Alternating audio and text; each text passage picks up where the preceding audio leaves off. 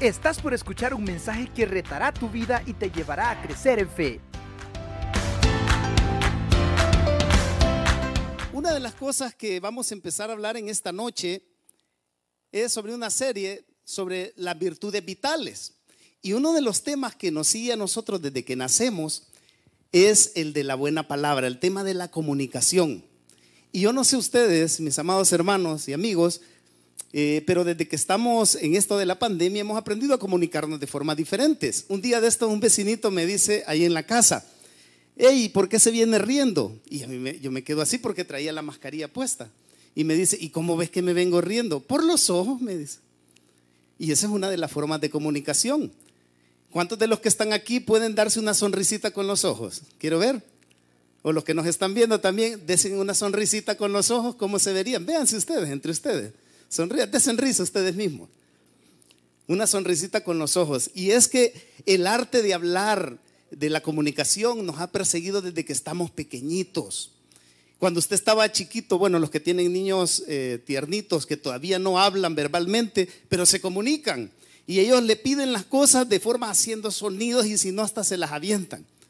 Eh, y así aprendemos a comunicarnos a, a nivel que vamos creciendo nos vamos comunicando ya con nuestros amigos. A veces en el kinder los niños, hoy que estamos trabajando aquí con Evi, pues los niños se comunican a veces mordiéndose, ¿verdad? Aquí esto es mío y te muerdo y aquí no lo tocas. Y así aprendemos a comunicarnos.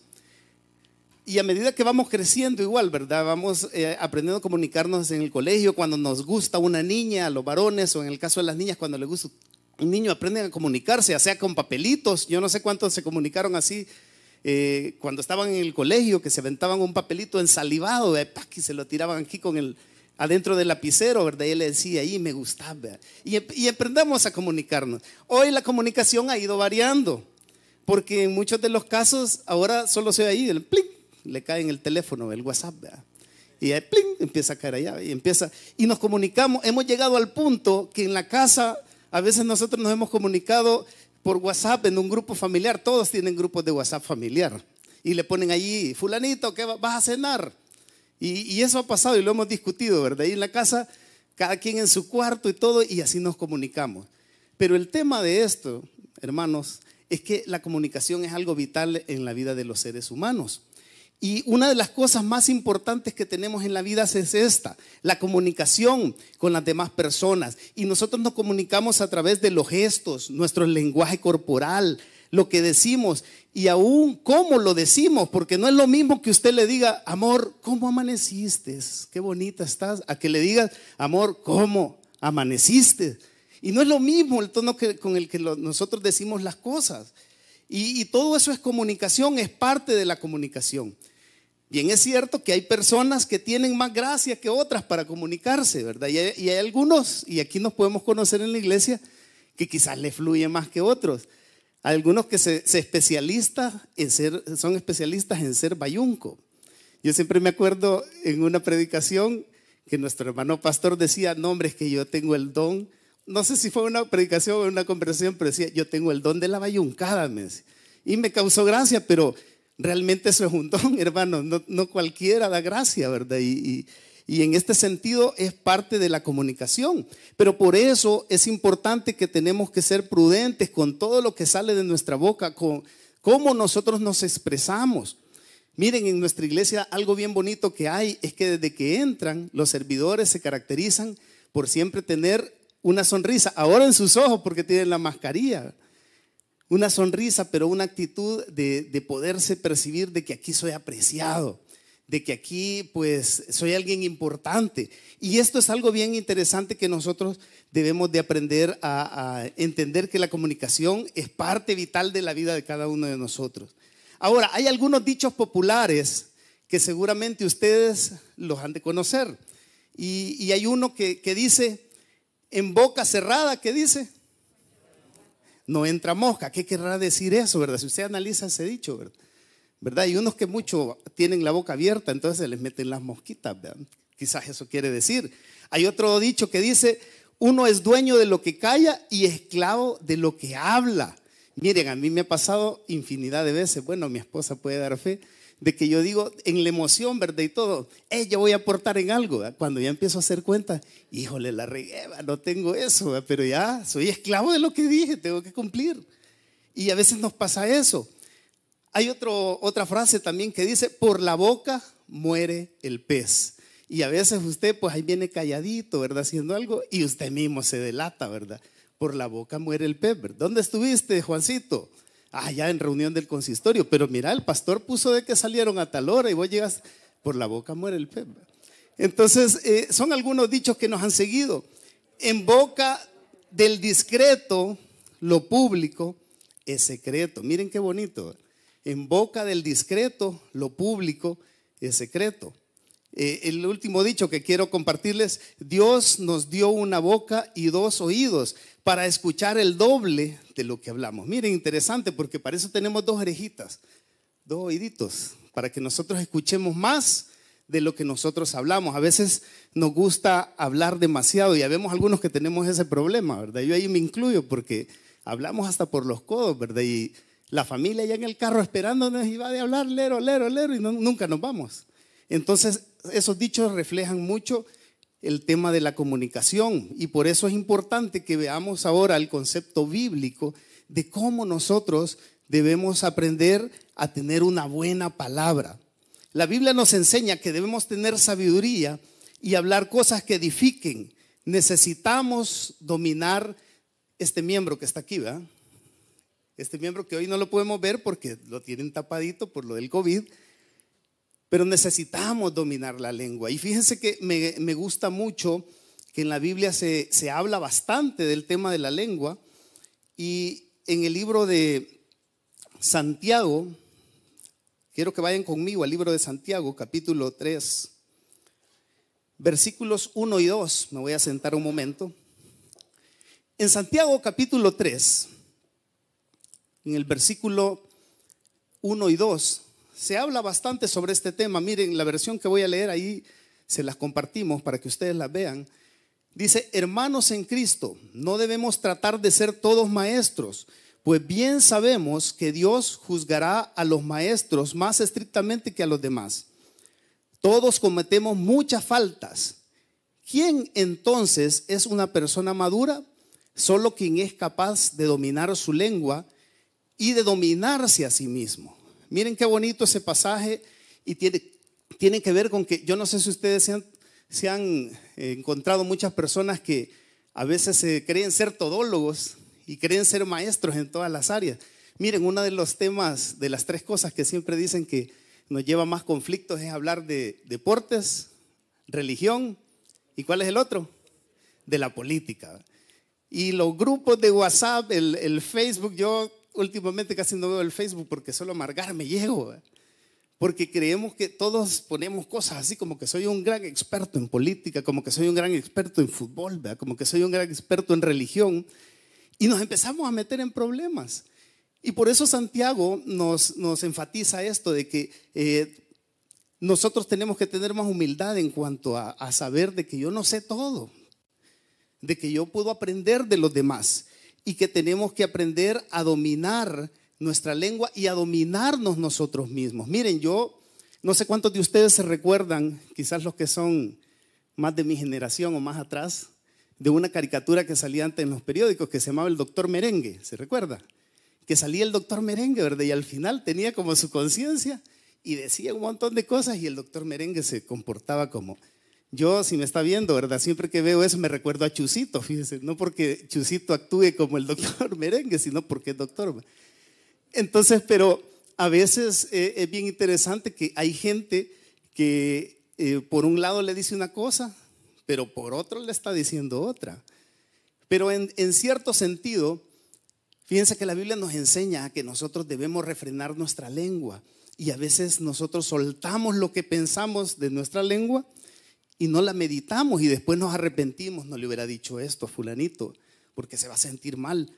Y eso es parte de aprender a dominar nuestra lengua para poder dominarnos a nosotros mismos. Y como decían aquellos comerciales, ¿verdad? Cuando castigamos a nuestros hijos, les decimos cosas, cuente hasta 10. Miren, a veces es necesario, hay hermanos que Dios los pone en la iglesia para probar nuestra fe. Y yo con algunos hermanos he contado hasta mil, ¿va? Llego a mi casa contando y paso hasta ovejitas, sigo contando. Porque se, no, nos enoja, pero debemos aprender a dominar nuestra lengua, no que nuestra lengua nos domine a nosotros. Entonces debemos aprender a dominar nuestra lengüita y eso nos va a causar menos problemas de los que usted se imagina. Ahora bien, así como el freno, y dice el, libro de Santiago, sigue diciendo en el, verso 3, eh, nos compara el tema de la lengua con el freno de los caballos. Ahí tienen ustedes una imagen. Eh, ¿Cuántos de ustedes se han subido a un caballo? Yo he tenido la oportunidad, de hecho yo así enamoré a mi esposa, una vez se subió en un caballo en un campamento. y yo recuerdo que el caballo, ella no podía frenarlo. Entonces yo, no es que iba en otro caballo, ¿verdad? Sino que casualmente lo agarré, ¿verdad? Del, del lazo y lo pude parar, pero ella andaba afligida. Porque el caballo, aunque es un animal, grande, si usted lleva las riendas bien puestas y lo ala hacia atrás, el caballo se frena. Y una personita tan pequeñita como era mi esposa, ¿verdad? Cuando estábamos jovencitos había crecido un poquito, eh, pero una persona tan pequeñita podía dominar ese caballo tan grande, ¿verdad? Y, me sirvió porque así la conquisté y al final nos casamos, ¿verdad? Fue en un campamento de jóvenes, por cierto, allá en Guatemala. Y, la Biblia dice, nos pone como ese ejemplo al hablar de la lengua, eh, al caballo podemos dominarlo y hacer que nos obedezca si le ponemos un freno en la boca. Miren, hermanos, yo creo que autoevaluándonos, a veces nosotros necesitamos ponernos constantemente ese freno, ¿verdad?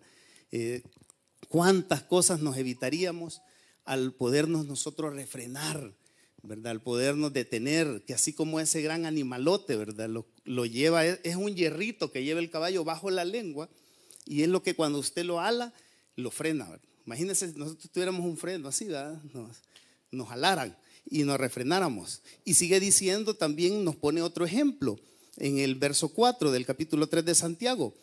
Así como el timón de un barco, dice, algo parecido pasa con los barcos. Por grande que sea un barco y por fuertes que sean los vientos que lo empujan, el navegante puede controlarlo con un timón muy pequeño. No sé cuántos han visto los timones de los barcos que es una paletita que va hacia abajo, los que tienen motor va en el rotor de atrás y, el barco, por muy grande que sea, eh, si usted medio lo mueve, ahí se mueve todo el barco. No sé cuántos se dieron cuenta de lo que pasó en el canal de Suez hace unos meses, que por un descuido de, la capitana ¿verdad? del barco, quedó atravesado el barco y tuvo detenido todo el tráfico comercial durante dos semanas y millones y millones de pérdidas. ¿verdad? porque ese pequeño timoncito lo movieron y pues quedó atravesado el barco, ¿verdad? Hizo una mala maniobra ahí, ¿verdad? Entonces, eh, así es la lengua también con nosotros. Por eso la Biblia nos manda que debemos aprender a dominar nuestra lengua. Y miren, hermanos, una, eh, algo que Dios pone que nos ayuda a aprender a dominar eh, nuestra lengua, nuestra forma de hablar, son los que tenemos hijos. No sé cuántos les ha pasado que nuestros hijos hacen unas cosas que uno se queda con ganas de decirles un montón y a veces nos tenemos que frenar por amor a ellos y a veces no nos frenamos. Y cuando no nos frenamos hay cosas que nos van a seguir por años de cosas que yo le dije a mis hijos cuando estaban pequeños. Y miren, hay cosas que dañan el corazoncito de un hijo y mucho más también allí con, con los hermanos, hay cosas que nosotros dañamos con lo que decimos y a veces no nos damos cuenta. Eh, dependiendo del temperamento de cada uno de nosotros, eh, por, ejemplo, en mi caso, yo soy una persona que yo a veces le digo algo y, creo que con decir, ah, disculpame hermano, no hay problema, que ahí murió, pero a veces no es así, a veces es un proceso en el que nosotros hemos dañado a alguien y debemos por eso aprender nosotros a refrenar nuestra lengua.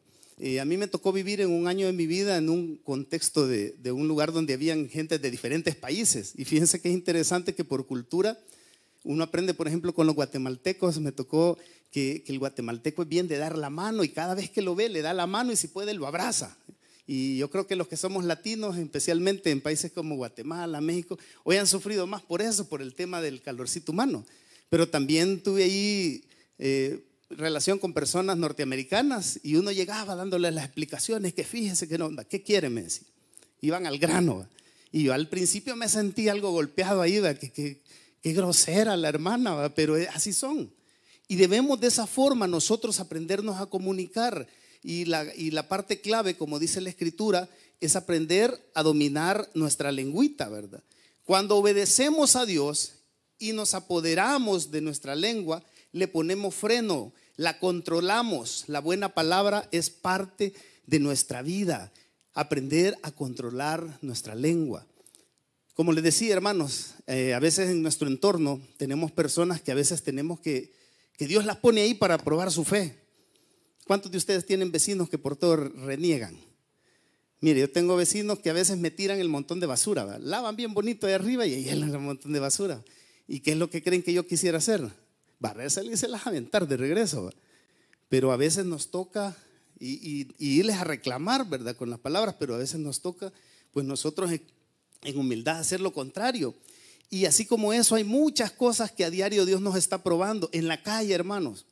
Mire, yo en lo personal soy medio de mecha corta, que no sé cuántos de aquí también les pasa el mismo problemita, que medio le meten el carro y usted quiere acelerar y, mi esposa me jala las orejas bien seguido, que, que, que, yo ya voy peleando, ¿verdad? Con el tema de ir acelerando, como que es toreto, ahí en los altos, a ver quién, quién da más. Eso ya, ya vamos, tenemos que aprender a refrenar nuestras acciones. Y eso ya no se diga con, con, con, lo que decimos, ¿verdad? Con lo que decimos. Y miren, es triste, pero a veces en las iglesias yo he visto pleitos de hermanos que se dicen cosas a la salida del parqueo. Que porque por, por detallitos, porque le dejo el carro muy pegadito, que porque no se queda, que le quito la sombra. Eh, hoy que estamos con lo de la pandemia, eh, hay, hay, hermanos que hasta se molestan porque es que ese era mi asiento que por años me he sentado y, y empezamos todo eso y tenemos que aprender a llevarnos en unidad, ¿verdad? Y el tener la buena palabra tiene que ver con esto, el aprender nosotros a, ser sensibles ante la necesidad de la gente y saber lo que tengo que decir. Eh, el segundo punto importante al hablar de este tema, de la buena palabra en nuestra vida, es que debemos de reconocer, hermanos, que nuestra lengua es arma de doble filo. Su lengüita, al igual que la mía, es arma de doble filo. De su boca pueden salir muchas bendiciones. Bueno, aquí hemos cantado con los hermanos y hemos dicho, Señor, te bendigo, Señor, yo quiero ser espiritual, pero también con nuestra lengüita salen cosas a veces que no, no, no, no edifican. Y quizás al hablar del tema de la comunicación tiene que ver también con nuestras redes sociales. ¿Qué escribimos en nuestras redes sociales, hermanos? Mire, a veces escribimos en el hígado, con el hígado. Escribimos en nuestras redes sociales. Quizás yo me asumo que algunos quizás en el momento que va al baño es que escribe, por eso es que algunos escriben unas cosas que... Entonces debemos aprender a medirnos y, saber de que, podemos cometer errores al escribir cosas o al, decir cosas que no están agradando la, buena voluntad de nuestro Dios. Por eso miren lo que dice en el libro de Santiago capítulo 3, siempre allí siguiendo el versículo 5 al 6, dice, y lo mismo pasa con nuestra lengua, dice es una de las partes más pequeñas de nuestro cuerpo, pero es capaz de hacer grandes cosas. Es una llama pequeña que puede incendiar todo un bosque. Las palabras que decimos con nuestra lengua son como fuego. Nuestra lengua tiene mucho poder para hacer el mal. Puede echar a perder toda nuestra vida y hacer que nos quememos en el infierno. Miren qué tremendo, hermano, porque eh, hemos vivido unos meses atrás donde han habido muchos incendios en nuestro país. Y, a veces, ¿cómo cree que empiezan esos incendios? Alguien tira una colilla de cigarro, ¿verdad? Que ni, ni, es una llama, sino que es simplemente ahí es una chispita. Y cayó en una hojita y se empezó a quemar. Y cuando venimos a sentir, se quemaron hectáreas de terrenos. ¿Por qué? Porque alguien irresponsablemente tiró una chispita. La lengua es así, que a veces nosotros eh, echamos leña al fuego. Mire, y hay hermanos que se especializan o hay personas que se especializan en ser cizañosos, ¿no es cierto? ¿Conocen algunos ustedes por acá o, los que nos están viendo? O familiares, habla Señor, dicen ahí. Entonces, pero lo, que les quiero decir es que a veces hay personas que se especializan en meter cizaña y ven un problemita ahí y le dicen, mira, pero fíjate que ya me había dicho que iba a hacer esto. Y empieza ahí a inventar y empieza a crear y se empieza a hacer un incendio. Miren, tremendo porque a veces en los ministerios cuando servimos al Señor, mire, a mí me, yo me imagino que Satanás se muere de la risa, va viendo cómo se acaban por una tontera, pues, porque Eh, a veces hay cositas tan chiquitas como que le dio al niño el juguetillo más bonito y al otro, entonces no quiere a mi niño y empieza a se el, el gran relajo. Y por eso la Biblia nos enseña de que debemos aprender a, a controlar nuestra lengua. Hermanos, siempre en nuestros entornos van a haber personas que siempre se especializan en meter cizañas o, hablan de más. Bueno, en las colonias siempre lo característico es que hay una vecinita que es la chambrosa.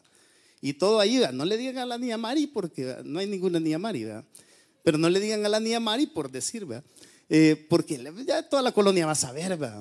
Entonces siempre se especializan en eso. Entonces debemos aprender a sobrellevar a las personas eh, eh, que tienen esas características, pero sobre todo a nosotros controlar nuestra lengua. Miren, hay un dicho que dice, el que calla otorga. Y a veces nosotros nos damos cuenta de situaciones, pero es quizás más prudente eh, reservárselas, eh, tener la oportunidad de hablar en lo secreto con la persona, pero poder eh, entender que el empezar a promulgar el chisme santo, hermanos, no tiene nada bueno. Y, y han oído del chisme santo. Aquel hermanito, hermanita que le dice, hermano, le cuento, pero para que ore, ¿verdad? Y en ese le cuento para que ore, medio mundo sabe, ¿verdad? Yo hay, hay un, grupito de hermanas aquí en la iglesia que, un día de estos yo tuve un accidente, ¿verdad? Y andaba con una de estas hermanas y le, y le mandé una foto, ¿verdad? Y me dice la hermana con, todo, con toda la buena intención, yo lo que quería era mantener eso para no preocupar a nadie, ¿verdad? porque el accidente fue bastante grave. Y la hermana empezó a publicar en todas sus redes, donde tenía mi foto, y me empezaron a hablar gente que yo, y cómo se dio cuenta si yo todavía gestionando con el seguro. Y empezando, y, el punto es de que tal vez puede tener alguien la buena intención, pero tal vez puede ser hasta peligroso hacer ese tipo de situaciones. Entonces, hermanos, debemos aprender nosotros a, ser prudentes. Nuestro eh, buen hablar tiene que ver con eso, con el aprender a discernir cuando es tiempo de hablar las cosas o es tiempo de reservárselas. Eh, debemos percatarnos del alcance de la lengua sin control e impedirle que haga un gran daño. Podemos decir cosas de las cuales nos vamos a arrepentir. Miren, en tiempos de la guerra, fíjense que pasó mucho eso. De la, ustedes se recuerdan de, quizás es, difícil recordar eso, pero eh, hubieron contextos donde alguien decía, mire, yo creo que ellos se están reuniendo, ve ahí, y los metían en una lista y había un escuadrón que en esa, los que estaban en esa lista el día siguiente amanecían ahí tendidos. Y eso pasó mucho. ¿Por qué? Por la lengüita de gente que imprudentemente decía cosas que no eran. Y a nivel de iglesia se dio mucho en, el interior del país, donde personas que se reunían en células para orar decían que era otra cosa. Y, pasó mucho eso. Y por eso la Biblia habla de que nuestra boca puede ser eh, causa de muerte para alguien. El, contar cosas que usted no está autorizado a contar o cosas que usted se da cuenta y anda ahí de chismosito.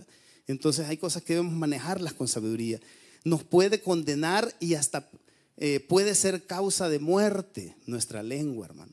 Y, y todo yo creo que tienen en su mente alguna situación en donde por el, el comentario de alguien se ha hecho algo tan grande. Y es lo que la Biblia nos enseña, de que nosotros debemos aprender a controlar nuestra, nuestra, nuestra lengüita. Por eso dice en Proverbios 18, 21, y me gustaría que lo guarden en su mente ese pasaje que dice, la lengua tiene poder para dar vida y para quitarla.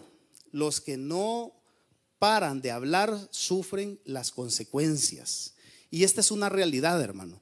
Cuando nosotros hablamos de más, pagamos las consecuencias de lo que nosotros hablamos, lo que nosotros decimos y debemos aprender, así como el ejemplo que nos ponía el libro de Santiago, de ser como aquel caballo, ¿verdad? Con un freno que, que el Espíritu, oír, aprender a oír al Espíritu Santo cuando me decía, eh, no digas eso, no, sé prudente, y aprender a escuchar, tener ese discernimiento del Espíritu Santo. Y ya en tercer lugar, yo quiero hablarles un poquito sobre cómo nosotros podemos practicar la buena palabra. ¿Cómo podemos practicar la buena palabra día con día? Yo quiero ir directamente a lo que dice la Biblia.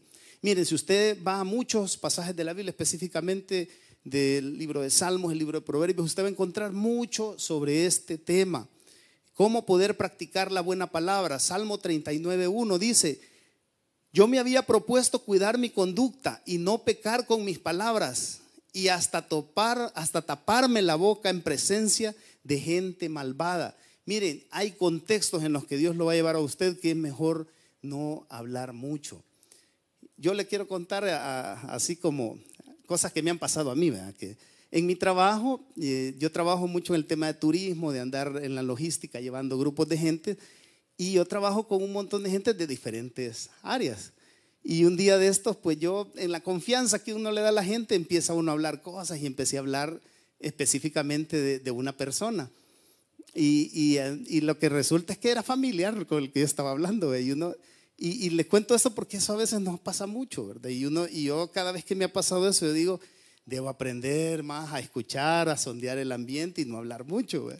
Y, eso no puede ir pasando cada vez. Por eso dice el, pasaje aquí, y hasta taparme la boca en presencia de gente malvada, dice, de gente que, que no conviene. Salmo 141, 41, 3 dice, Dios mío, no me dejes decir ni una sola tontería.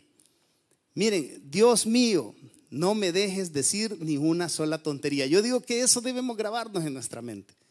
Que cuando yo voy a decir algo, miren, mejor los que están casados aquí, cuando, han peleado, ¿cuántas cosas se le han cruzado por la mente? Decir, y fíjense que bien interesante porque uno, más que todos los hombres, nos caracterizamos por conocer agudamente los defectos de la pareja, y viceversa, porque también las mujeres son observadoras, Pero a veces en medio de esos pleitos saco ese tema, y es como para encender, veía el pleito que que tal vez por una película estábamos hablando, empezamos a hacer un gran pleito y se sacan cosas desde que éramos niños y que mi mamá y que de ahí hasta la familia se pelean. Y, y ese es el tema, de que a veces esas cositas pequeñas se hacen tan grandes. Por eso la Biblia dice que no me dejes decir ni una sola tontería, decía el salmista. En Colosenses capítulo 4, versículo 6, dice, hablen siempre de cosas buenas, díganlas de manera agradable y piensen bien cómo se debe contestar a cada uno. Lo que hablábamos desde el principio, hablen bien siempre cosas buenas, díganlas de manera agradable y piensen bien cómo se debe contestar. Miren, hermanos, a veces hablamos más de lo que pensamos. El ánimo en esta noche es que nosotros aprendamos a meditar más en lo que vamos a decir con nuestros hijos, con nuestro, con nuestro entorno, a observar un poquito más de lo que está pasando a nuestro alrededor. Y Proverbios 26, 20 dice, el fuego se apaga si no se le echa más leña y el pleito se acaba si no siguen los chismes. De este pasaje solo me acordaba de aquello cuando, se recuerda usted en el colegio, que empezaban a pelear dos, y yo llevas uno, y te vas a dejar, y empezamos y entonces empieza el otro a tirarle por otro, y te va ganando, y te vas a dejar, y empezamos hasta que se dan en el recreo, se daban. Entonces, eso es el resultado. Por eso la Biblia nos enseña que el fuego se apaga si no se le echa más leña. Hay situaciones en las que pasamos, hermano, mire, ya no se le eche más leña. Yo hay algo que yo me he propuesto, por ejemplo, eh, que con algunos temas, ya con mi familia, hablando de mis papás o de mis suegros, no lo, yo no los hablo. Porque es para pelearnos en temas de política, en temas de, de equipos de fútbol y es para pelear.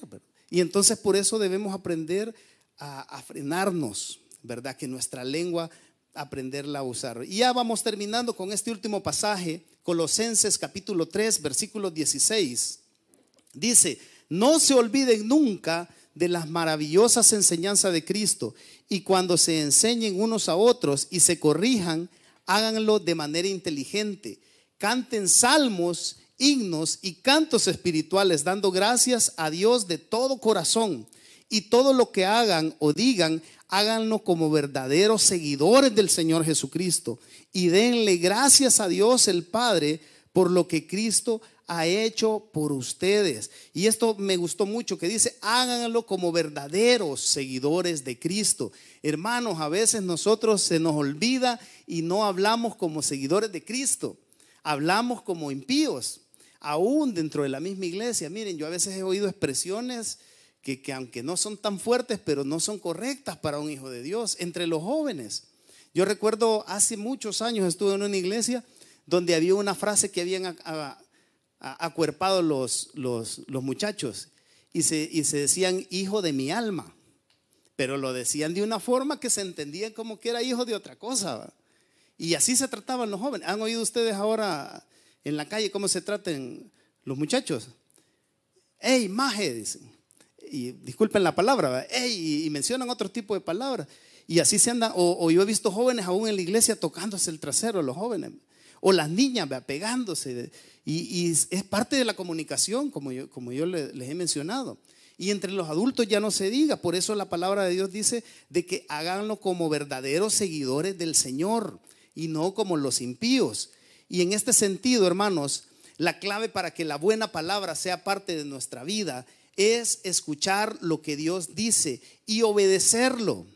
Escuchar lo que Dios dice y obedecerlo, que los dichos de Jesús sean grabados en nuestro corazón para que todo lo que digamos en nuestra mente, que somos seguidores de Cristo, todo lo que nosotros digamos, la gente podamos dar evidencia que somos seguidores de Cristo. Usted no sabe en los entornos de trabajo donde usted está eh, lo que piensa la gente.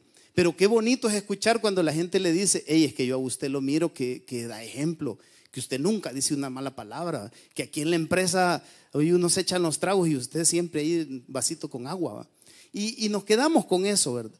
Y la buena palabra, mis amados hermanos, tiene que ver con esto, el aprender a tener esas buenas actitudes. Y así como yo le mencionaba al inicio de, la comunicación, que es tan importante, hermanos, entre los hijos de Dios, la comunicación es importante, la comunicación verbal, la comunicación eh, eh, corporal como nosotros la hacemos, sea cada día más una persona que refleja eso. Fíjense que en, en todo lo que acabamos de pasar de la pandemia, qué bonito es escuchar de alguien o, o sentir de alguien que le ponga la mano. Hay tantas personas que han estado confinadas que necesitan aunque sea que la uñita le toque, ¿verdad? El contacto físico. Por eso esas prácticas que hemos venido cada vez más desarrollando, de saludarnos con así con el abracito y todo. Miren, se siente tan rico el empezar con, a reunir a los niños, se siente tan bonito los niños que ahí brincan, que, que todo es parte de la comunicación. Y nosotros debemos aprender a ser fuentes de bendición con la gente, eh, escribiéndoles, hablándoles. Qué bonito es, algunos de ustedes, a mí me ha pasado que me escriben, hermano, estoy orando por usted, que Dios me lo bendiga. Y ya con eso me hizo el día. Es parte de la comunicación, me hizo el día y es ser parte de nosotros tener esa buena palabra con los demás, esas buenas actitudes, el poder eh, nosotros ser fuente de bendición en este sentido. Ahora bien, yo quiero invitarles a que nuevamente se den una sonrisa con los ojos. ¿Cómo se dan la sonrisa con los ojos? Mírense así y apréndanse a ver, ¿verdad? Joselito hasta ojitos le hace a la hermana, ¿verdad? Entonces, él hizo más que una sonrisa, pero eh, que podamos aprendernos a dar esos cariñitos así de, de, forma efusiva. Y por esa razón vamos a orar en esta noche, que Dios nos bendiga y nos guarde y que todo lo que hemos escuchado en, la, en su palabra pueda hacerme ella en nuestro corazón. Padre, gracias te damos por este tiempo que nos das de adorarte, de servirte, Señor, de entender de que tú quieres que seamos sabios a la hora de expresar con nuestra lengua, con nuestros sentimientos, con nuestras emociones, con nuestros movimientos, expresar ese amor hacia los demás. Que nos ayude, Señor, a entender que tú lo que quieres es que aprendamos a controlar nuestra lengua, Señor, nuestras actitudes y que aprendamos, Señor, a saber que nuestra lengua también puede ser un arma de doble filo que si la usamos mal puede destruir pero que si lo usamos en bien podemos ser de bendición y de edificación a otros. Y Señor, también entender que en la vida diaria nosotros debemos poner en práctica esa buena comunicación, esa buena palabra que tenemos que compartir con los demás. En tu nombre, Señor, ponemos este tiempo, que tú nos bendigas y nos guardes. Que Dios me los bendiga y hermanos, qué bendición haber estado con ustedes en sus casitas. ¿Estás listo para más? Acompáñanos presencialmente los miércoles a las 7 de la noche y domingos desde las 10 de la mañana. Somos Auditorio Cristiano.